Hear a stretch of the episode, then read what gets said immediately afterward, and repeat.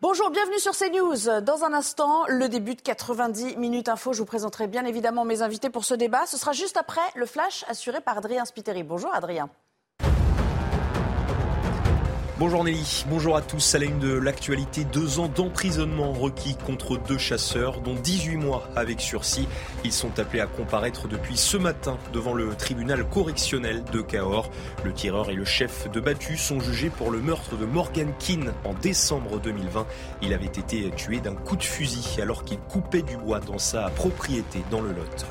Le secours catholique lance une alerte. Près de la moitié des ménages qui ont sollicité l'association l'an dernier ont un budget insuffisant pour se nourrir au quotidien. Le revenu médian des personnes aidées s'établit à 548 euros par mois en 2021. Le secours catholique a accueilli 938 000 personnes en France l'année dernière.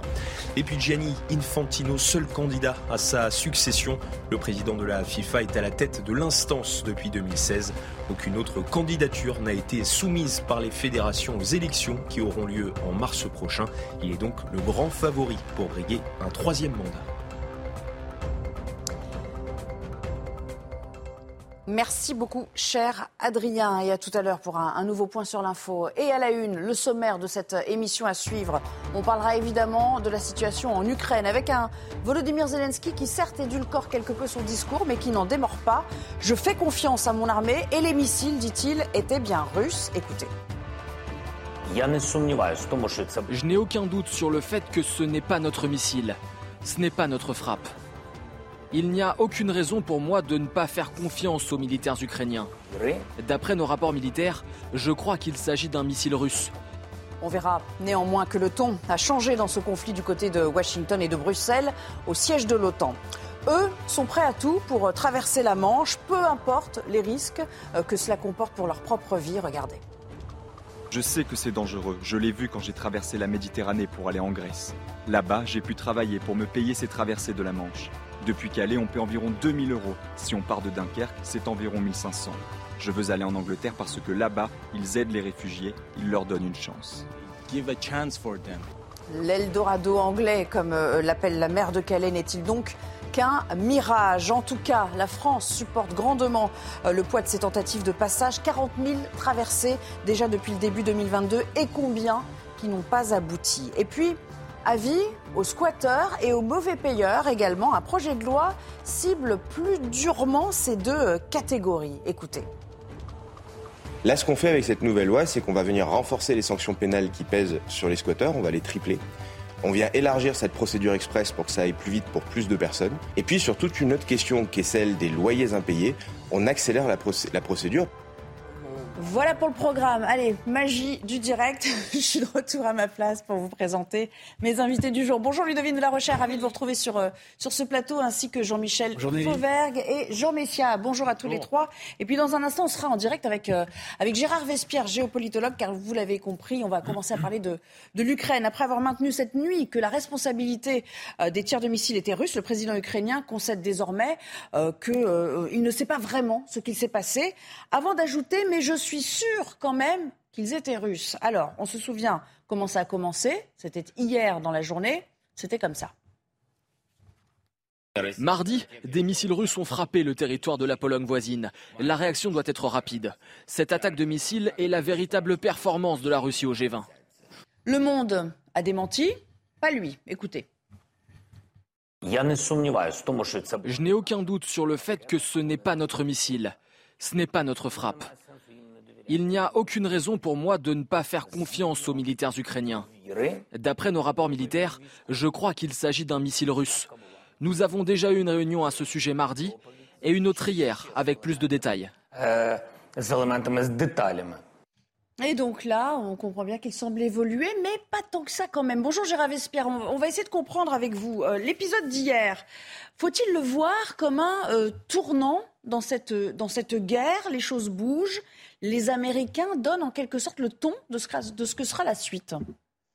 oui, les choses bougent effectivement énormément, mais peut-être pas là où on devrait les voir. Alors il y a un discours du président euh, Zelensky, effectivement, il incarne ô combien tout en haut au sommet l'esprit et l'âme de la résistance ukrainienne, donc dans le discours, dans les mots, aucune concession vis-à-vis -vis de la Russie. Mais si on regarde, et vous connaissez euh, mon appétit pour l'observation et les faits, eh bien, si on regarde le terrain militaire, n'est-ce pas, depuis un mois que la Russie bombarde les infrastructures énergétiques ukrainiennes, l'Ukraine n'a jamais renvoyé la balle en bombardant des installations énergétiques en Russie.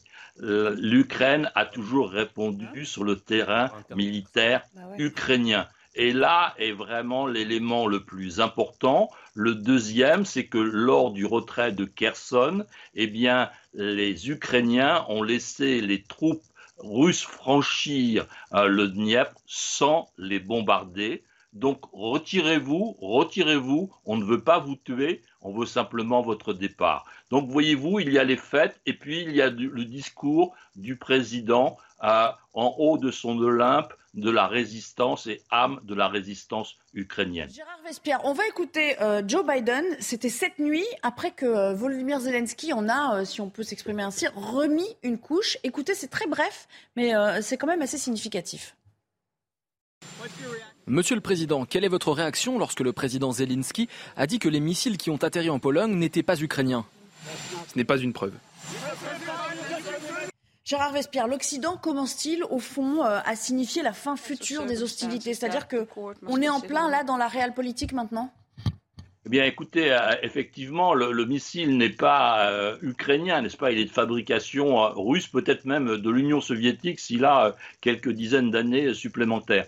Mais en, dehors de ce jeu sur les mots nécessaires pour, pour le, le président donc ukrainien, eh bien, effectivement, il y a comme je viens de vous le dire, des faits qui prouvent que dans la coulisse et depuis euh, le début des négociations sur euh, les céréales, depuis les négociations avec les échanges de prisonniers, prisonniers ukrainiens, prisonniers russes, eh bien, il y a aussi peut-être des échanges entre les états-majors américains et russes et entre les ministres des Affaires étrangères et entre les ministres de la Défense des deux parties, eh bien, des, euh, des contacts pour préparer l'étape suivante, à savoir un éventuel cessez-le-feu. Merci beaucoup Gérard Vespierre de nous avoir éclairé de vos lumières. Une petite réaction et puis après on fera un tour euh, de plateau sur ce sujet. C'est Vladimir Fedorovski, vous le connaissez tous, c'est un ancien diplomate russe. Il était notre invité ce matin et c'est assez intéressant son point de vue sur, euh, au fond, toujours à propos de Zelensky, ce crédit dont il dit il ne faut pas qu'il s'érode, au fond. Hein il faut qu'il réfléchisse parce qu'il y a euh, le capital de soutien de l'Ukraine.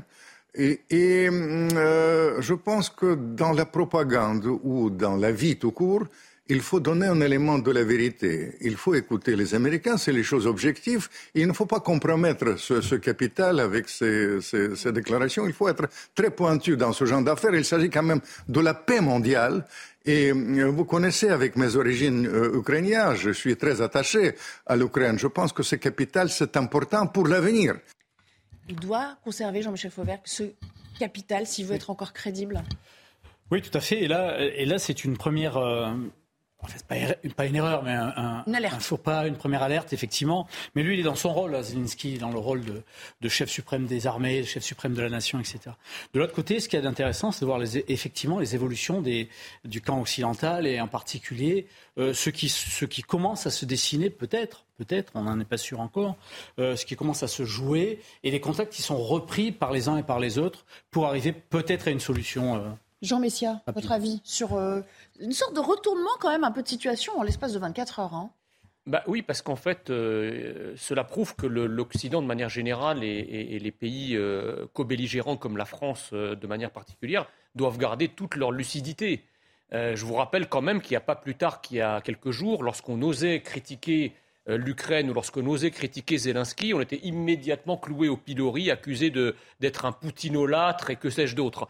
Euh, donc on voit aujourd'hui qu'effectivement, du côté de, l'Ukraine et de et de Zelensky, il y a aussi une forme de propagande, mais qui, est euh, audible, si vous voulez, qui est tout à fait légitime. Dans toute guerre, c'est aussi une guerre de communication. Zelensky cherche à nous attirer dans sa guerre, à nous de garder la tête froide et de ne pas croire systématiquement tout ce qui est dit. Euh, et là, euh, heureusement qu'il y a eu ce sursaut salutaire pour comprendre que tout ce que dit Zelensky n'est pas parole d'évangile. Ludovine de la Recherche, d'autant que si on parle quand même, si on se concentre une seconde sur les États-Unis, vous avez vu que la Chambre des représentants, les républicains ont repris le contrôle. Il y a des choses qui vont changer. La donne va changer aussi dans la manière que les Américains euh, auront d'aborder ce conflit. Il va probablement y avoir des changements et euh, en l'occurrence, je pense que Zelensky a commis une erreur. On voit qu'il est en train d'évoluer. Il commence à dire, mais c'est ce que m'a dit l'armée. Alors il réitère sa confiance à l'armée, heureusement, euh, mais il, il, dit bien, c'est ce qu'on m'a dit. et il a intérêt à vite changer son discours parce que s'il est fait euh, montre que euh, son affirmation était absolument inexacte, volontairement ou pas d'ailleurs, euh, ça va être un peu décrédibilisant pour lui. Alors, une erreur peut arriver, mais là, le sujet est tout de même extrêmement important et il a été très affirmatif. Alors, on va revenir à d'autres problématiques un peu plus près de nous, ce campement euh, qui était installé depuis plusieurs semaines maintenant, hein, reconstitué sous le métro aérien du boulevard de la Chapelle à Paris, eh bien, il a été démantelé aux premières heures du jour. Ça a pris un certain nombre d'heures d'ailleurs. Ça a été achevé en début d'après-midi et on ira rejoindre d'ailleurs une de nos équipes sur place. Mais j'aimerais aussi qu'on prenne connaissance avec vous de ce sondage CSA pour CNews qui précisément est lié à l'immigration et qui montre que pour 39% des Français, l'immigration, les migrants euh, qui arrivent sur, euh, sur nos côtes représentent plutôt une menace pour notre pays. Regardez le tout résumé par Vincent Fahandège. Pour une minorité de Français, les migrants représentent une opportunité pour le pays. En revanche, 39% d'entre eux estiment qu'ils représentent une menace pour la France. C'est une opinion qui est extrêmement présente à droite, partagée par 75% des sympathisants de droite, et à l'extrême droite, où elle atteint 85%. 29% des sympathisants de gauche considèrent que ces migrants sont une opportunité pour la France. Nous avons recueilli vos avis sur cette question. Il faut pouvoir les loger, c'est bien joli tout ça, mais il faut pouvoir. C'est une opportunité, ça c'est sûr, pour le main-d'œuvre il y a assez de Français comme ça qui cherchent du travail. Hein. Moi, je dirais une opportunité. On est nous-mêmes des enfants d'immigrés, alors. Euh. Pourquoi? Bah, Parce que le brassage, c'est bien. Puis euh, elle sait parler la langue française, c'est déjà bien. C'est une première chose. Euh, en mesure de travailler. Quand tu parles pas la langue d'un pays, c'est compliqué de t'intégrer. C'est compliqué de trouver du travail. Donc si tu viens juste pour foutre la merde et profiter des aides, c'est une mauvaise immigration. D'un point de vue catégorie socio-professionnelle, ce sont les classes les plus populaires qui estiment que les migrants représentent une menace pour la France. Jean Messia, petite réaction sur ces chiffres. 39% disent une menace. Ça vous étonne ou pas? Sachant que 48% disent ni l'un ni l'autre en fait. Bah, ça, m'étonne beaucoup qu'au bout de 40 années, si vous voulez, de propagande immigrationniste euh, sur les bienfaits du vivre ensemble et les bienfaits de l'enrichissement par l'immigration, il se trouve encore près de 40% des Français à garder la tête froide alors qu'ils sont encore une fois assommés, perfusés, euh, euh, euh, matraqués de cette propagande. Je pense que le pourcentage en réalité est beaucoup plus important. Je pense qu'il y a une forme d'inhibition vis-à-vis de ces questions et que les gens, beaucoup de gens n'osent pas encore donner leur avis. Donc je trouve que 39% avec le, bain de langage médiatique dans lequel les, Français évoluent depuis une quarantaine d'années, euh, c'est quelque chose qui, euh, est, très encourageante. Et de toute façon, les Français voient les résultats de leurs yeux. Donc, euh, au bout d'un moment, le réel triomphe. Allez, on va aller du côté du boulevard de la Chapelle. Je vous en parlais à l'instant. une de nos équipes est sur place depuis, depuis que cette opération, comme on dit, Régine Delfour, de mise à l'abri a débuté. Et on a appris d'ailleurs que ça concernait tout à l'heure pratiquement 1000 personnes. Alors la question, c'est bien sûr où vont-elles aller? Mmh. Et puis on a cru comprendre que certains sur place anticipaient déjà un retour futur. Oui, alors oui, euh, à peu près 1956 euh, euh, hommes isolés ont été mis à l'abri, essentiellement dans des centres d'hébergement d'Île-de-France, mais aussi de province. On voulait vous montrer le camp là qui, depuis trois heures et demie, et il y a une quinzaine d'agents de la propreté de Paris qui sont à pied d'œuvre. Et vous voyez, il n'y a plus rien sur le camp. il est propre, euh, entre guillemets, c'est-à-dire qu'il n'y a plus de matelas, il n'y a plus de, couverture, il n'y a plus de tente, il y a toujours évidemment euh, des forces de l'ordre qui sont là pour sécuriser, puisque sur le côté, sur le côté, il y a euh, des gens qui attendent, des hommes, qui ont été dans certains centres en Ile-de-France, notamment ce matin, hein. ils ont été, ils font partie de ces hommes qui ont été dans les bus, dans les cars, il y avait une dizaine de cars qui ont été affrétés par la préfecture de la région Ile-de-France, mais aussi par la préfecture de police de Paris, et en fait, ils n'ont pas voulu rester dans ce centre d'hébergement. Ils attendent pour pouvoir réinvestir euh, ce camp. Le 27 octobre dernier, il avait été euh, déjà évacué, il y avait une mise à l'abri. Et puis, quelques jours après, ils avaient réinvesti le camp, encore plus nombreux. Aujourd'hui, ce matin, ils étaient très nombreux. Ils étaient plus de... Dans ce camp, théoriquement, il y avait 400 personnes. Ce matin, ils étaient près de 900. Vous avez vu, 956 personnes ont été mises à l'abri puisqu'il a été euh, très vite su qu'il y avait une mise à l'abri tôt ce matin. Certains ne veulent pas puisqu'ils savent que dans quelques jours, en fait, ils vont être à nouveau à la rue. Alors, ils attendent de pouvoir rentrer ici. Les forces de l'ordre restent pour l'instant, donc ils ne vont pas pouvoir entrer tout de suite. Mais dans quelques jours, Nelly, on va revoir des tentes ici. Ouais, merci beaucoup, Régine. Bien sûr, on, vous euh, retrouvera tout au long de l'après-midi. Jean-Michel Fauvergue, vous êtes euh, ancien patron du RAID. Euh, bon, vous n'étiez pas amené à faire ce genre de mission, enfin, vous êtes policier dans votre vie. comment on, mène ce genre d'opération, sachant un peu de guerre lasse, comme elle nous le dit là, que, que ces personnes vont revenir? Parce que il faut les déloger Manu Militari, mais il y a un côté, il y a un peu de lassitude à savoir que que euh, ces camps vont se réinstaller quoi qu'il arrive c'est en, réalité, c'est un mouvement perpétuel. C'est pas la première fois qu'il y a une évacuation à, ce, même endroit d'une manière générale. Et puis, euh, ce qui est très frappant, euh, et vous me demandez mon, avis en tant qu'ancien policier, et, les policiers qui sont sur le terrain, je, pense, je pense qu'ils pensent de la, de la, même manière. Ce qui est très frappant quand même, c'est qu'il y en a qui sont déjà prêts à revenir au même endroit. Donc on peut se poser la question de savoir pourquoi, alors qu'on les, qu'on les positionnent dans des centres d'hébergement où ils sont chauffés, où ils sont nourris, euh, où ils sont logés. Pourquoi veulent-ils ils préfèrent les tentes. Oui, pourquoi veulent-ils revenir sur les tentes? Pourquoi les mêmes. Pourquoi euh, Si, non, mais certains veulent déjà revenir. C'est donc les mêmes. Pourquoi, pourquoi font-ils ce mouvement-là? On peut aussi se poser la question de savoir s'ils le font de leur propre initiative ou si derrière il y a une, une, organisation quelconque qui euh, les pousse euh, et, qui, et, qui, profite de cette misère-là. Est-ce que cette installation est commanditée, orchestrée? On a vu que ça se passait aussi euh, sur le, parvis de l'hôtel de ville. Il y a eu une opération qui a eu lieu il n'y a pas si longtemps que ça. Et puis c'est vrai qu'on s'interroge aussi sur la provenance de ces tentes qui sont quand même relativement neuves.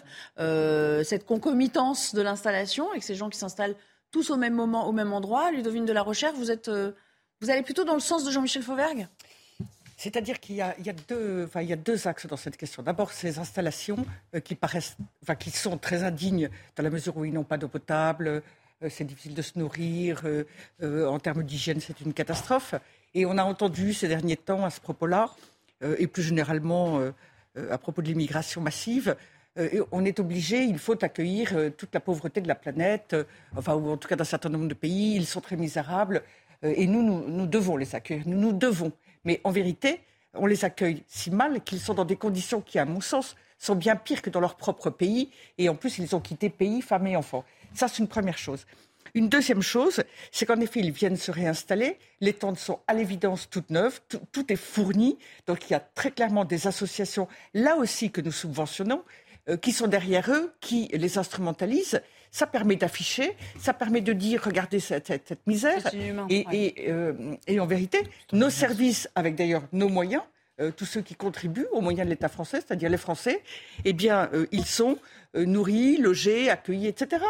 mais ils reviennent et il y a une manipulation, c'est clair. C'est ça, c'est grave, parce qu'effectivement, ils ont une, forme de confort assuré dans les centres d'hébergement quand même. Bah, c'est-à-dire c'est un, un tonneau des Danaïdes, c'est un, un, un, puits sans fond, cette histoire. J'entendais ce matin euh, Jean-Marc Morandini nous dire qu'il y, avait il y a eu 17 évacuations euh, de la porte de la chapelle depuis le début de l'année. Et à chaque fois, c'est jamais les mêmes personnes. Donc, c'est des gens qui arrivent, qui sont évacués, d'autres qui les remplacent. C'est un peu un roulement, si vous voulez, de personnes différentes. Donc, au bout d'un moment, eh bien, ça, fait masse. la, quantité devient qualité. Euh, pour les moyens, pour l'identité, c'est une menace. Alors, moi, je veux que ces tentes soient effectivement euh, euh, démantelés, mais qu'on aille les installer dans les quartiers où habite la Macronie. Voilà, où habitent les, gens, les gens qui votent pour les collaborateurs de cette invasion, euh, la, la, gauche quinoa bio, d'accord, euh, qui euh, aura donc les bienfaits et les conséquences en direct de ce pourquoi elle vote. Je vous propose d'écouter une riveraine qui, en outre, est présidente de l'association Défense de Montmartre et du 18e. C'est Béatrice Duner qui a répondu donc, ah, à cette question. Où vont-ils aller? Vont-ils revenir? Est-ce que c'était une nuisance aussi pour les, les riverains du 18e Écoutez. Bah, c'est une très bonne nouvelle pour les riverains qui, évidemment, sont soumis à rude épreuve et une très mauvaise nouvelle sur le plan des droits humains. C'est-à-dire qu'on comprend que les riverains ne peuvent pas, à long terme ou à plus ou moins court terme, vivre euh, ce genre de choses devant chez eux. Mais en même temps, c'est scandaleux de constater qu'on n'a pas d'autre solution que de virer des migrants qui se réfugient là où ils peuvent, bah, comme, on, comme on vire euh, les, bah, les, surplus des marchés, les cagettes des marchés. Euh. Jean-Michel Fauvergue, un petit commentaire. Évidemment, euh, on, voit qu'elle est partagée d'ailleurs, cette, hmm. euh, cette dame. Oui, enfin, le, commentaire, c'est de, c'est quand même de se, dire qu'aujourd'hui, où on est en recherche de main-d'œuvre, où tous nos, emplois sont, sous tension, de pouvoir récupérer, par exemple, des, demandeurs d'asile. On sait qu'ils n'ont pas le droit de travailler avant six mois. Mais essayons de voir si on peut aussi les récupérer justement, et les intérêts par le travail. Oui, moi je pense en vérité que c'est à nous euh, de choisir qui nous voulons bien faire rentrer chez nous, mais que cela devrait se faire quand ils sont encore dans leur pays et qu'ils font la demande. Si on légalise une partie d'entre eux, alors ils continuent à arriver indéfiniment. Et le comble, c'est que nous, Français, sommes sans cesse accusés, culpabilisés au motif que euh, on, répond souvent qu'on ne peut pas accueillir tout le monde. C'est quand même extraordinaire. Il y a aussi le respect des Français qui leur est dû. On va s'interrompre euh, quelques secondes, mais on va retrouver sans plus tarder Éric de Riedmaten pour sa chronique écho. Éric, on va parler avec vous euh, dans un instant d'un phénomène incroyable avec des conséquences effectivement au quotidien pour les Français. Ce sont ces Français qui cherchent un deuxième job. C'est parti pour la chronique. Votre programme avec les déménageurs bretons, des déménagements d'exception. On dit chapeau les bretons. Information sur déménageurs-bretons.fr. Donc, Eric, on va pas se mentir, ça fait partie des conséquences de la crise qu'on traverse tous en ce moment. 40%, je crois, de Français cherchent ou ont déjà trouvé un deuxième travail. Alors, c'est un phénomène qui monte, hein. ça date pas d'hier, mais c'est vrai qu'avec le pouvoir d'achat qui baisse, euh, on a envie d'avoir un deuxième emploi, comme on dit. Alors j'ai regardé un peu les chiffres. Il y aurait 2,5 millions et demi aujourd'hui de Français, c'est beaucoup 2 millions et demi, qui auraient une deuxième activité. Alors euh, je regarde le salaire médian en France. le salaire médian, c'est 50% des Français qui gagnent plus de 1800 euh, euros par mois et 50% qui gagnent moins. Donc vous voyez, c'est quand même une limite. Hein. c'est la moyenne en France, c'est le seuil. Et d'après l'observatoire CSA Cofidis, on manque tous, paraît-il, en moyenne de 500 euros par mois pour boucler la fin du mois. Alors comment on fait? En plus dans les dans l'épargne quand on en a? bah, Quand on en a, et ceux qui ne peuvent pas, eh bien, ils vont chercher un deuxième travail. Et ça, c'est un vrai phénomène qui se développe. Donc, je vous disais, 2,5 millions et demi de Français. Alors, est-ce que c'est autorisé? Parce que euh, si je ne vais pas vous demander si ce soir vous allez faire un autre travail, euh, Nelly. Alors, c'est autorisé. Il ne faut pas que ce soit concurrent. Pourquoi pas ce matin? Non, mais rien ne vous empêche d'aller faire des ménages hein, si vous voulez gagner un petit peu plus. C'est possible. Ça, c'est autorisé. C'est légal. Mais comme il faut le déclarer, bien entendu, il faut faire attention de ne pas dépasser un volume d'heures, et je vais vous donner euh, la loi, c'est 10 euh, heures maximum par jour, donc ne pas dépasser 48 heures de travail hebdomadaire. Voilà la limite, si vous êtes bien sûr déclaré, parce qu'il y a beaucoup de gens qui en profitent parfois pour travailler sans se déclarer. Alors, c'est donc des emplois, j'ai regardé, hein, c'est des emplois surtout euh, de livraison à domicile. Vous voyez tous les, livreurs, parfois à vélo, hein, qui, font ça. Il y a des cours aussi de piano, de musique, de dessin, etc., qui se font. Et je vais vous donner un exemple de rapport. Euh, si vous travaillez, si vous faites par exemple 3 heures par jour de livraison, c'est 50 euros, c'est 50 euros pour, pour, le, par soir. Hein. Donc deux jours par semaine, c'est 100 euros. Deux jours pour une livraison, deux jours par semaine, 100 euros. Ça vous fait quand même 1000 euros euh, par, par, an, ou 12 000 euros par an, même on peut dire. Donc vous voyez, 12 000 euros par an, ça n'est pas rien, euh, et, ça permet comme ça d'arrondir les fins de mois. Aux États-Unis, ça va même encore plus loin, ce qu'on appelle l'over-employment. L'over-employment. Ça, c'est carrément euh, des boulots en parallèle. C'est-à-dire, vous avez des personnes sur un ordinateur. Comme elles sont en télétravail, elles ont un deuxième ordinateur à côté. Oui, et elles travaillent. Mais là, c'est quasiment culturel aux États-Unis. Voilà. Et vous avez des sites internet. C'est pas lié à la crise, en fait. Oui, mais quand même. Hein, vous avez des, petits boulots aux États-Unis hein, qui sont mal payés. Mais, on a des retraités aussi aux États-Unis qui, travaillent à côté. C'est ça. Donc, pour conclure, c'est un phénomène qui se développe, qui prend de l'ampleur. Un deuxième travail pour vivre et pour boucler sa fin de vie. Merci beaucoup, Eric. C'est très clair. Allez, jingle. C'était votre programme avec les déménageurs bretons, des déménagements d'exception. On dit chapeau les bretons. Information sur déménageurs-bretons.fr. Très rapidement, parce que j'ai vu que ça vous a passionné quand même cette, euh, cette chronique, c'est concernant. Hein, euh, ça, ça, vous étonne que les Français on arrive comme ça à chercher, euh, faire bah, des heures sup ou à... Ça fait partie du système D, mais enfin, je veux dire, de là à vouloir travailler plus, c'est que l'heure est grave quand même, non? Et effectivement, on en est à travailler plus pour gagner plus. Et en fait, si vous voulez, vous avez 10% de la population française qui est euh, aidée par l'État euh, de manière consistante, qui en vit ou qui en vit en partie. Et puis, il y a tous les autres et toutes les classes moyennes qui, généralement, n'ont droit à aucune aide. c'est... Il y, a, y, a, un effet de seuil. Euh, il y a beaucoup de, foyers, de personnes, de familles aussi. Euh, pensons aux familles qui sont en difficulté et de plus en plus aujourd'hui. En quelques secondes, cette souffrance, vous la, vous la comprenez aussi? Bah oui, bien sûr, je pense que le coût de la vie est tel qu'aujourd'hui, les gens qui vivent entre 1000 et 2000 euros par mois, je ne parle même pas de ceux qui vivent avec un salaire inférieur, euh, doivent adopter une sorte de système D. Alors, euh, après, vous savez, il y a aussi l'économie grise, c'est-à-dire que vous avez des gens qui euh, travaillent avec un salaire déclaré et puis qui ont tout un tas de travaux à côté, de bricolage, d'aide à la personne, etc., qui eux sont pas déclarés, mais quand pour joindre les deux bouts, eh ben, certains euh, sont obligés, sont obligés d'en arriver là d'une certaine façon. Oui, alors je pense que pour être complet dans, pour être complet dans le tableau, euh, euh, effectivement, là on est sur des métiers contraints, obligés de le faire parce que euh, le coût de la vie fait que. Mais il y a aussi des choix. Il y a aussi des gens qui travaillent sur plusieurs boulots par choix et, et, parce qu'ils ont cette vocation-là aussi. Et parce qu'ils ont envie d'être. Parce qu'ils ont envie, oui, absolument. Allez, on s'interrompt. Merci à tous. On reviendra pour parler d'autres migrants. Vous savez ceux de, de J1. Quel est leur statut au juste aujourd'hui, ceux de l'Ocean Viking? Il est 16h, bienvenue dans cette deuxième partie de 90 minutes info. Aujourd'hui, au sommaire, aujourd'hui SOS Méditerranée qui devrait voir ses subventions encore renforcées l'an prochain. Le Conseil de Paris vote une enveloppe de 100 000 euros. Je propose d'écouter l'un des conseillers communistes qui s'en réjouit. Nous sommes fiers de subventionner SOS Méditerranée. Nous sommes fiers d'être la première collectivité de France à avoir subventionné cette association dans cette émission également, avis aux squatteurs et aux mauvais payeurs. Un projet de loi cible plus durement ces deux catégories. Écoutez. Là, ce qu'on fait avec cette nouvelle loi, c'est qu'on va venir renforcer les sanctions pénales qui pèsent sur les squatteurs. On va les tripler. On vient élargir cette procédure express pour que ça aille plus vite pour plus de personnes. Et puis sur toute une autre question qui est celle des loyers impayés, on accélère la, la procédure. Soulagement pour les propriétaires, vous entendrez dans cette édition un témoignage à ce propos. Et puis, nous vous raconterons la violente agression à Rennes ce mardi d'un quinquagénaire, un homme agressé par euh, des dealers, et qui remet de facto le quartier du Blône à Rennes au cœur d'une triste actualité.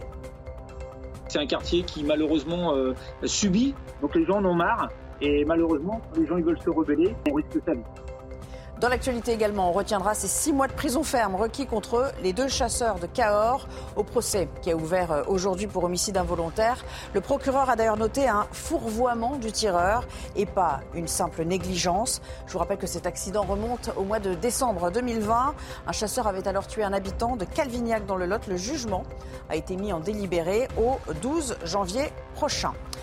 Et puis à Matignon, aujourd'hui, c'était la journée du euh, Duo Day. Elisabeth Borne a d'ailleurs réuni certains de ses ministres et leurs binômes en situation de handicap en présence de Brigitte Macron. Cette journée qui permet à des entreprises d'accueillir des personnes en situation de handicap afin euh, de favoriser leur insertion professionnelle. Écoutons. Je pense que ce qui est intéressant avec ces Day, c'est que ça crée beaucoup de rencontres entre euh, un jeune en situation de handicap et un futur employeur. Voilà, on entame à nouveau le débat et on va reparler des tentatives de traversée de la Manche qui, à vrai dire, ne s'interrompent euh, jamais malgré les patrouilles. Un parcours extrêmement périlleux, euh, mais cela ne dissuade pas les centaines de personnes candidates au voyage qui veulent à tout prix rejoindre l'Angleterre. Une de nos équipes était sur place, était à Calais cette semaine. Jeanne Cancar et Fabrice Elsner qui ont pu rencontrer des exilés. Cela fait plusieurs fois qu'ils tentent cette traversée. Regardez. Dans cette rue de Calais, ils sont des dizaines d'exilés à attendre de pouvoir rejoindre l'Angleterre. Obeid est un Afghan de 24 ans. Il vit ici depuis plusieurs semaines et a déjà tenté à trois reprises de traverser la Manche. Je sais que c'est dangereux. Je l'ai vu quand j'ai traversé la Méditerranée pour aller en Grèce. Là-bas, j'ai pu travailler pour me payer ces traversées de la Manche. Depuis Calais, on paie environ 2000 euros. Si on part de Dunkerque, c'est environ 1500. Je veux aller en Angleterre parce que là-bas, ils aident les réfugiés, ils leur donnent une chance. Quelques tentes plus loin, Ramat, 19 ans, vient lui aussi d'Afghanistan. Il veut retrouver son grand frère qui est en Angleterre pour commencer une nouvelle vie. Les pieds encore mouillés, il nous raconte avoir tenté il y a deux jours la traversée au péril de sa vie. Je ne sais pas nager. Je n'ai jamais nagé de ma vie. Bien sûr que j'ai peur de traverser la mer. Le bateau est haut comme ça et il peut y avoir un mètre de vague. Tout le monde peut mourir. Si ce n'est pas noyé, ça peut être à cause du froid. J'accepte l'idée de mourir. Malgré les risques, dans quelques jours, Ramat et d'autres exilés du camp tenteront de nouveau d'atteindre les côtes anglaises. Jean Messia, ça coûte cher, hein, ils le disent eux-mêmes, mais visiblement, ça ne les dissuade pas, ils sont prêts à tout, quels que soient les moyens en face, ils y arriveront toujours de leur propre euh, avis. Ils sont prêts à mourir. Hein. Bah oui, mais le, le, problème, si vous voulez, c'est bien ça, c'est que nous sommes là face à une sorte de mystification victimaire qui systématiquement présente euh, ces personnes comme étant des victimes de passeurs, qui les présentent comme euh, de pauvres bougres qui n'ont rien demandé à personne et qui sont euh, l'objet de tout un tas de trafics. Alors c'est peut-être vrai pour une petite partie d'entre eux, mais l'écrasante majorité, comme on le voit, euh, ce sont des personnes qui sont des volontaires de la migration, puisqu'ils payent le, un service, ils payent des passeurs, et parfois très cher. Hein. Là, il a, il a, donné des prix. Hein. Il a parlé de 2000 euros. Ouais. Je pense que si on vient de la, de, de, du sud de la Méditerranée pour rejoindre les côtes européennes, c'est encore plus cher. Donc il y a un, un, un vrai trafic, un trafic non pas d'êtres humains de manière directe, mais un, trafic fait par des mafias de passeurs qui se sont fait, euh, euh, je dirais, euh, la spécialité de, ces traversées dangereuses dans lesquelles ils, jettent les migrants. Donc à partir du moment où l'Angleterre, si vous voulez, les accueille, qu'ils n'exigent aucun document pour travailler, qu'ils ont une législation du travail particulièrement laxiste et souple, c'est aussi un appel d'air euh, du marché du travail britannique pour l'immigration. Donc nous, c'est social, les Britanniques, c'est plutôt économique. Eh bien justement, je vous propose d'aller voir ce qui se passe chez euh, nos euh, voisins britanniques avec Sarah Menaille, notre correspondante à Londres. Lorsqu'ils aperçoivent les côtes blanches du Royaume-Uni, certains migrants en quête d'une meilleure vie s'imaginent bien souvent que c'est un Eldorado qui les attend. Pourtant, la réalité est tout autre. La maire de Calais, Natacha Bouchard, dénonce par exemple un faux Eldorado et elle a raison dans le sens où la loi du travail ici au Royaume-Uni eh bien, est intransigeante avec cette main-d'œuvre sans papier venue du Yémen, d'Érythrée, du Tchad ou encore d'Irak. Eh bien, peu nombreuses sont les demandes d'asile qui sont acceptées et finalement, la plupart des migrants qui arrivent ici ont peu de chances d'être régularisés et sont bien souvent exploités sur le marché du travail britannique. On les retrouve souvent eh bien, dans les arrières-cuisines des restaurants ou encore sur les chantiers. Certains sont même la cible de trafic. Alors lorsqu'ils arrivent, certains déambulent hein, un petit peu, certains se retrouvent à frapper aux portes des habitants de Douvres ou tentent coûte que coûte de rejoindre de la famille au Royaume-Uni qui serait donc installée ici. Pour les autres, en attendant que leur demande d'asile soit régularisée au port de Douvres ou bien à Londres sur rendez-vous, eh bien le gouvernement britannique leur donne environ 47 euros par semaine pour vivre et les héberge dans des chambres d'hôtel. Mais ces mesures, notamment en ce qui concerne l'hébergement dans les hôtels, pourraient bientôt prendre fin, puisque Suella Breverman, la ministre de l'Intérieur du gouvernement conservateur de Rishi Sunak, pourrait dans les prochaines semaines eh durcir les conditions d'accueil de ces migrants sur le territoire britannique.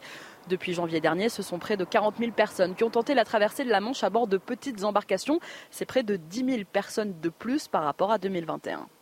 Ludovine de la Rochère, les, Anglais font face à, la réalité. C'est ce qu'expliquait Sarah à la fin de son, euh, de son papier. Finalement, euh, on a vu que cette progression exponentielle, c'est-à-dire que tant que c'était maîtrisable, entre guillemets, 5 000, 10 000, il y a une demande, la main-d'œuvre, etc.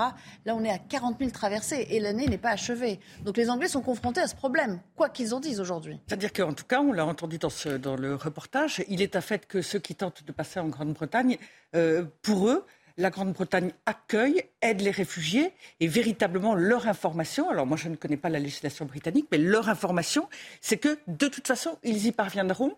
Euh, alors évidemment, ils sont prêts à tout. Euh, et euh, imaginer une nouvelle vie quand eux-mêmes ne laissent pas de, de femmes et d'enfants dans leur propre pays. Ouais. Euh, on peut l'entendre. Et en vérité, on finit par se demander, mais alors pourquoi la France dépense tant et se donne tant de mal pour les empêcher de partir? Alors il y a la question de la sécurité sur la mer, hein, mais pour les empêcher de partir, si la Grande-Bretagne, entre guillemets, fait tout pour les attirer. Il y a quelque chose qui ne convient pas, qui ne, qui ne colle pas. C'est vrai que.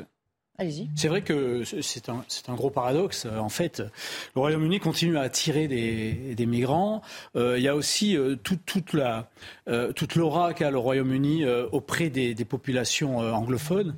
et effectivement, la, la, toute la, difficulté de ça, c'est de les arrêter les arrêter à la frontière. En réalité, depuis les accords du Touquet, le, travail, de, la, la, frontière est fait sur le territoire français euh, euh, est, décalé sur le territoire français. Donc on est en pleine hypocrisie avec la lutte contre l'immigration clandestine euh, au niveau du Royaume-Uni. On a vu sur vos images d'ailleurs, et c'est important de le, de le, voir, que là aussi on a des tentes, là aussi on a des, des gens qui sont accueillis de manière précaire et que ça n'est pas qu'un problème franco-français. Il y a une grosse immigration de passage pour aller vers le, Royaume-Uni. C'est un reportage qu'on vous doit. Euh, Jeanne Cancard, vous étiez euh, avec Fabrice Elsner à tourner ces images à Calais.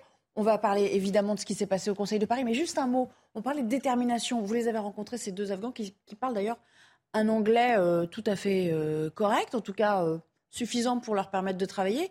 Ils le disent, hein, peu importe le prix de la vie, ils vont y aller, quoi ils sont prêts à tout parce qu'en fait, il faut vraiment se rendre compte d'une chose, c'est que ces Afghans, ils sont partis donc d'Afghanistan, ils ont fait déjà un très long périple. La plupart, eh bien, ils sont allés en Turquie, puis depuis la Turquie, ils ont traversé la mer Égée. La mer Égée, c'est vrai que à côté de ça, la Manche, ça paraît finalement assez simple pour eux de la traverser parce qu'ils nous ont dit, nous, la, mort, on l'a vu, le danger, on l'a vu. Et finalement, on a tellement l'impression d'être prêts aujourd'hui dans notre but que rien, finalement, ne pourrait nous arrêter, que ce soit le prix ou la dangerosité. Et donc, j'évoquais au même moment euh, ces euh, subventions voté au Conseil de Paris, une subvention conséquente pour SOS Méditerranée. Je vous propose d'écouter la joie que ça a suscité chez euh, l'élu euh, PCF Yann Brossa. Nous sommes fiers de subventionner SOS Méditerranée. Nous sommes fiers d'être la première collectivité de France à avoir subventionné cette association, ne vous en déplaise. Et nous sommes fiers d'avoir augmenté notre subvention à SOS Méditerranée depuis le début de cette mandature. Parce que sinon quoi? Sinon, on laisse ces personnes mourir en mer. C'est ça en réalité le point d'aboutissement de ce que vous proposez. C'est de laisser ces hommes, ces femmes, ces mômes mourir en mer. Eh bien, je vous le dis, je vous le dis, ça n'est pas notre projet. Alors, Jeanne Cancard, précisément, ça n'est pas propre à Paris, euh, d'autres euh, villes euh, ont emboîté le pas ou ont même fait ça avant Paris. Ça donne quoi d'ailleurs dans les autres grandes métropoles françaises? Eh bien, Au total, plus de 80 collectivités participent au financement de l'association SOS Méditerranée, ce qui englobe donc les régions, les départements et les villes. Vous venez de parler à l'instant de Paris. Eh bien, c'est aussi le cas récemment de Lyon qui, la semaine dernière, a voté une subvention de 14 000 euros. Alors, pour vous donner un ordre d'idée, cela correspond au montant quotidien nécessaire pour mener à bien les missions de l'association.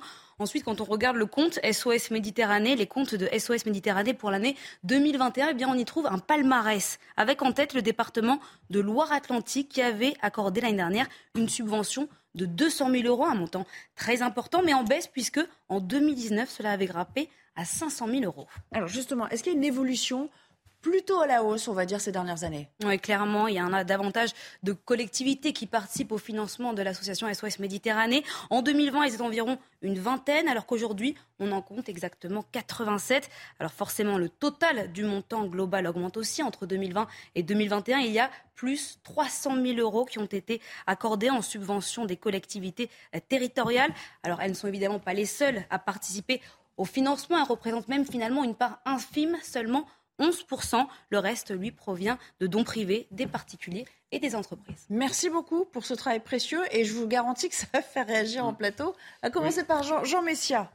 Bah, oui, euh, je, si vous voulez, les, les associations qui, euh, euh, qui, facilitent qui facilitent cette invasion migratoire sont largement financées en réalité par des collectivités dont tout le monde connaît la couleur politique. C'est soit des collectivités de gauche, soit des collectivités écologistes. Vous savez, les mêmes qui, à travers ce financement, participent à l'ensauvagement de la France et singulièrement de leur pays, et qui viennent ensuite ululer en bout de chaîne pour réclamer à l'État plus de moyens pour lutter contre l'ensauvagement qu'ils ont contribué à créer avec le financement de ces associations. Alors moi, je vais vous dire la solution. Il y a deux choses.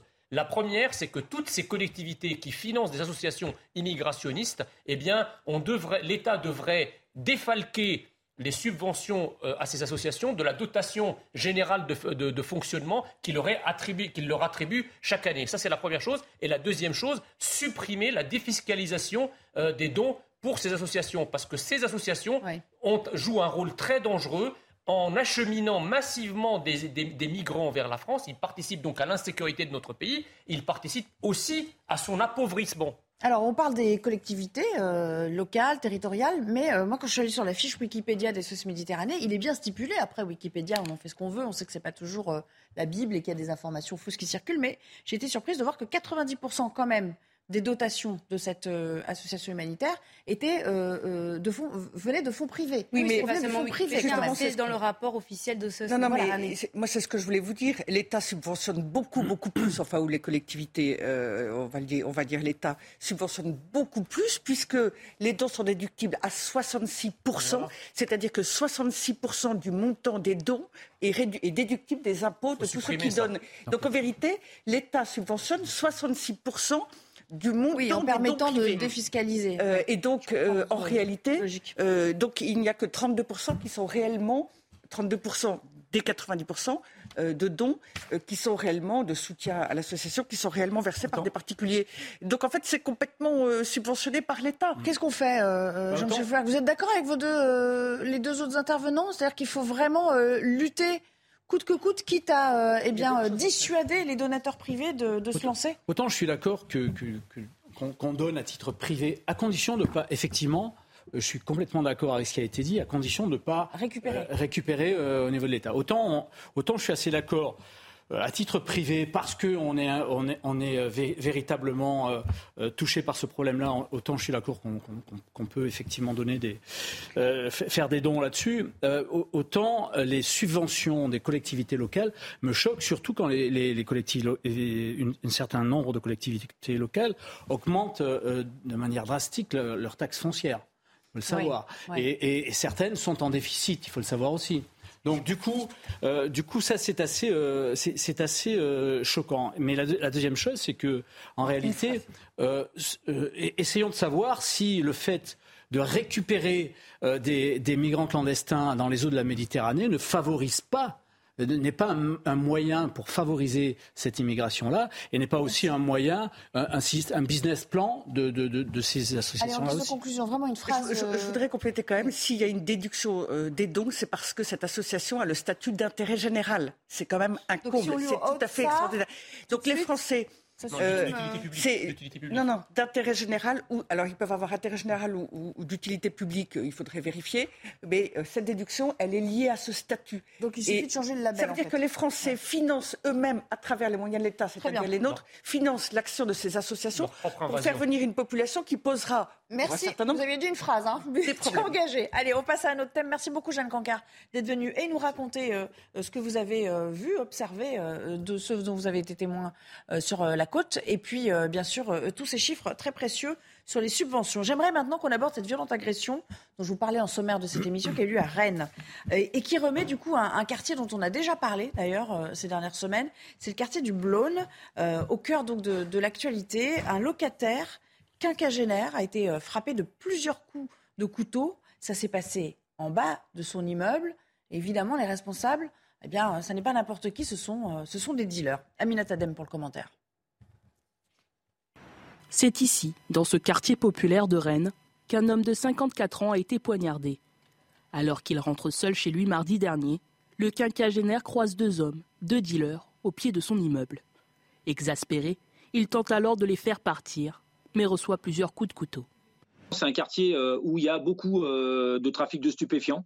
Euh, parce que c'est extrêmement lucratif, euh, voilà, et ça rapporte euh, beaucoup à ces jeunes hein, qui plutôt que se lever le matin à 6 heures pour aller bosser et gagner 1200 euros par mois, ben, ils préfèrent dealer et gagner 4000 par, par jour. Touché au thorax et à la gorge, l'homme de 54 ans parvient tout de même à monter chez lui au septième étage. C'est sa compagne qui préviendra la police et les secours. Pour le syndicat Unité SGP, ce quartier, comme bien d'autres à Rennes, a atteint un point de non-retour. La violence à Rennes euh, est exponentielle. C'est un quartier qui malheureusement euh, subit, donc les gens en ont marre. Et malheureusement, quand les gens ils veulent se rebeller, bah, risque qui est arrivé, on risque sa vie. Le locataire de 54 ans a été opéré ce mercredi. Ses jours ne seraient plus en danger. Une enquête criminelle a été ouverte pour tentative d'homicide volontaire. Voilà, ça c'est pour euh, planter un peu le décor. Mais écoutez aussi, on a recueilli des euh, réactions d'habitants de ce quartier qui évidemment euh, n'en peuvent plus. Ben oui, avec tout ce qui se passe, c'est difficile de vivre. On fait nos courses, on évite de regarder les gens. Je suis arrivée dans le nord, habitée dans le nord de Rennes. C'était plutôt bien, ça s'est dégradé. Je travaille depuis un an et demi ici euh, au sud de Rennes. Je ne me sens pas du tout en sécurité. Beaucoup de trafic de drogue. Euh, et puis, bon, ben, pas d'intervention plus que ça euh, de la part de notre police. En réalité, pourquoi on vous en parle? Parce que ça reste effectivement un fait divers. C'est parce que ça touche de plus en plus ce, genre de petites. Non, mais. C'est pas un fait divers. Non, mais ça touche de plus en plus ce genre de, de, villes moyennes hmm. de l'ouest euh, de la France. Rennes, on a beaucoup parlé d'Angers, évidemment Nantes. C'est quelque chose qui est en train de se préciser. Bah, écoutez, c'est un, c'est un vrai phénomène de, de, société, puisque la multiplication, je crois qu'on a, d'après les statistiques, 120 euh, coups de couteau par jour en moyenne dans l'année en France. Euh, la question qui se pose, c'est qui donne des coups de couteau? Qui égorge en France? Là, ce sont les dealers. Qui poignarde? Oui, mais d'accord, mais je veux dire, euh, le, couteau, si vous voulez, c'est un marqueur identitaire et civilisationnel qui n'est pas français. C'est-à-dire qu'autrefois, dans les années 60, dans les années 70, les gens qui se battaient, ils se battaient avec des coups de poing. Aujourd'hui, le, couteau, c'est une arme qui est une signature des pays du Maghreb. je vous laisse la paternité des, des pays du Maghreb et des pays africains. Là, ça n'engage que vous. Hein, un ensauvagement qui se fait sur la base de coups de couteau. Et encore, parce que cette personne, il y a un détail qui a été omis, c'est que cette personne a reçu des coups de couteau à la gorge. C'est pas anodin quand même. Hein. Je veux dire, euh, aucun. Enfin, je veux dire, un coup de couteau à la gorge, c'est pour égorger l'égorgement, excusez-moi, c'est pas une tradition véritablement française. On peut être d'accord là-dessus. Donc euh, il y, a quand même des marqueurs identitaires de l'utilisation de cette arme blanche, de cette arme blanche de manière massive, d'accord, qui fait qu'on peut s'interroger quand même sur euh, comment dirais-je, le, volet, le volet couteau de, des agressions et du remplacement.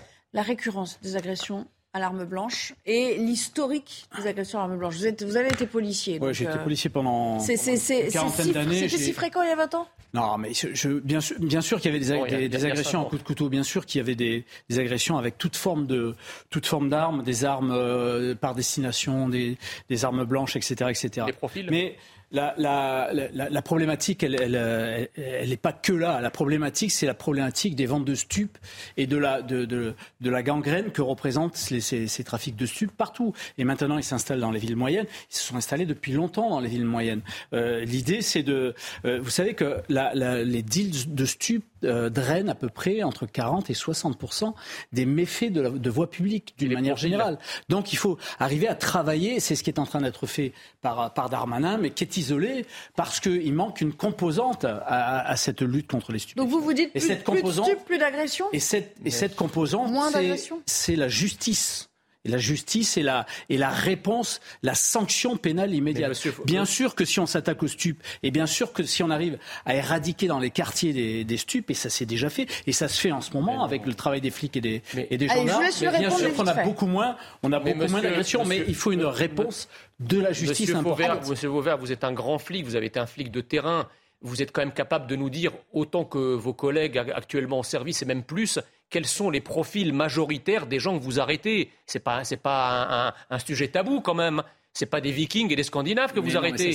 bon, voilà, c'est tout. Non, mais vous demandez à répondre à votre sujet à vous. Non, non, non, non, mais je vous demande de répondre à la réalité. C'est pas mon sujet à moi. Mais peu importe, il faut quand même une réponse. Vous êtes, vous êtes d'accord avec moi qu'il nous faut une réponse judiciaire immédiate. Bah, bien sûr, bien sûr, mais il faut surtout ah, arrêter l'immigration qui alimente ces phénomènes. On retombe toujours sur la même chose. Allez, je vous propose de s'interrompre euh, et on va revenir pour parler euh, de cette loi à venir, sans doute, projet de loi pour l'instant, sur les locataires mauvais payeurs et également les squatteurs avec beaucoup euh, euh, de conséquences.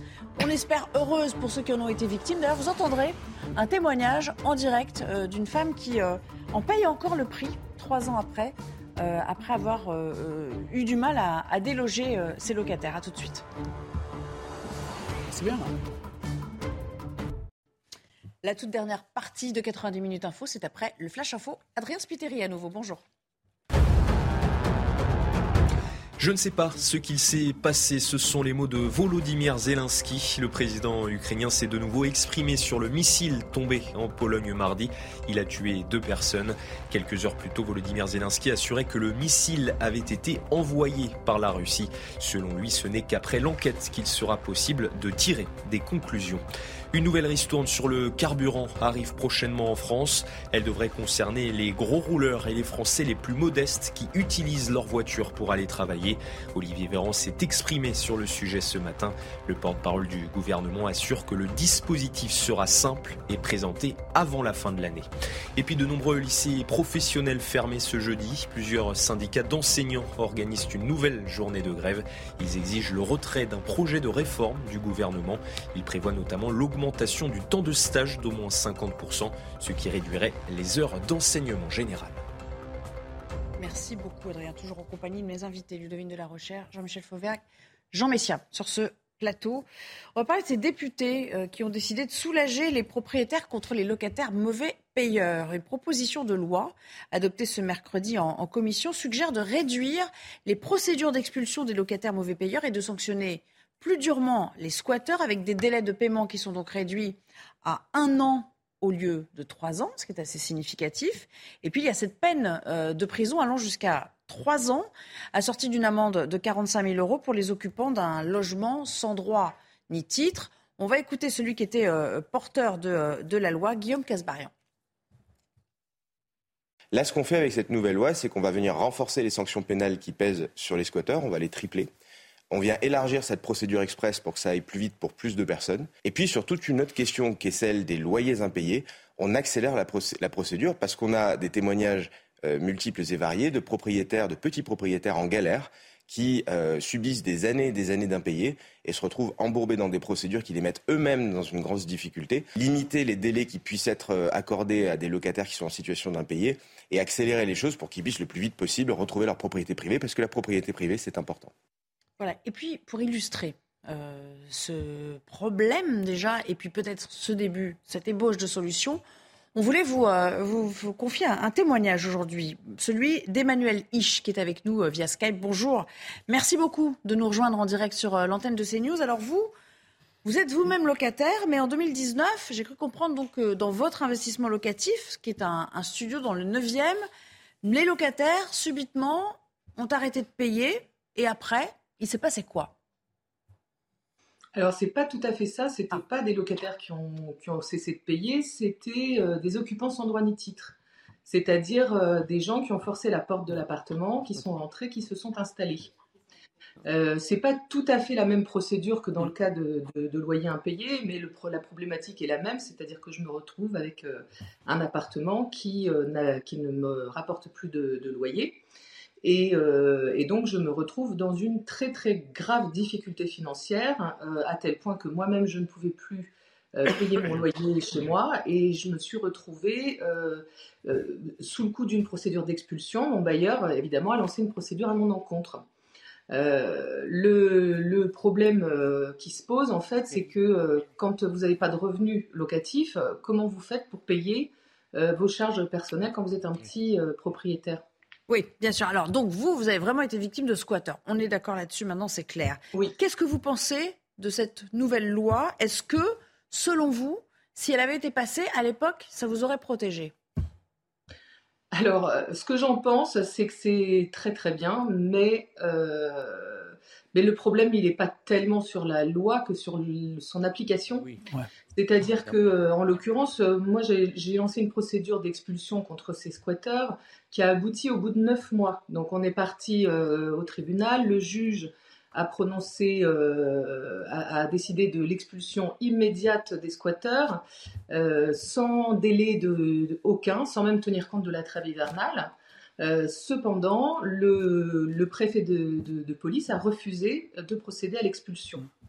donc, ce qui s'est passé, c'est que je me suis retrouvée quand même avec des gens pendant plus de deux ans dans l'appartement alors qu'ils étaient expulsables dès euh, le neuvième mois. D'accord, donc c'est un manque à gagner conséquent pour vous, vous nous le dites, vous avez perdu beaucoup d'argent et même aujourd'hui encore, vous n'êtes pas complètement refait quoi là-dessus. Ah bah non, j'ai encore des dettes puisque je dois encore payer tous les mois 400 euh, euros en plus de mon loyer courant à mon bailleur pour euh, euh, éponger ma dette de loyer. j'ai encore des dettes auprès du syndic. J'ai encore, voilà, je, pense que j'en ai encore pour un an ou deux avant d'en être sorti vraiment. vous avez des crans en retard, on, comprend bien. Restez avec nous parce que peut-être que nos invités vont avoir une question pour vous. Ça illustre bien quand même, bah, Ludovine de la Recherche, je vais commencer avec vous. Toujours la même question. On légifère, on légifère, mais à quel moment on applique réellement? C'est-à-dire qu'en plus, jusqu'à présent, alors là, ça va peut-être légèrement s'améliorer, mais ça me paraît largement insuffisant, euh, par idéologie, euh, par esprit très anti-propriétaire, en vérité, le droit, la loi est extrêmement légère pour protéger le droit de propriété.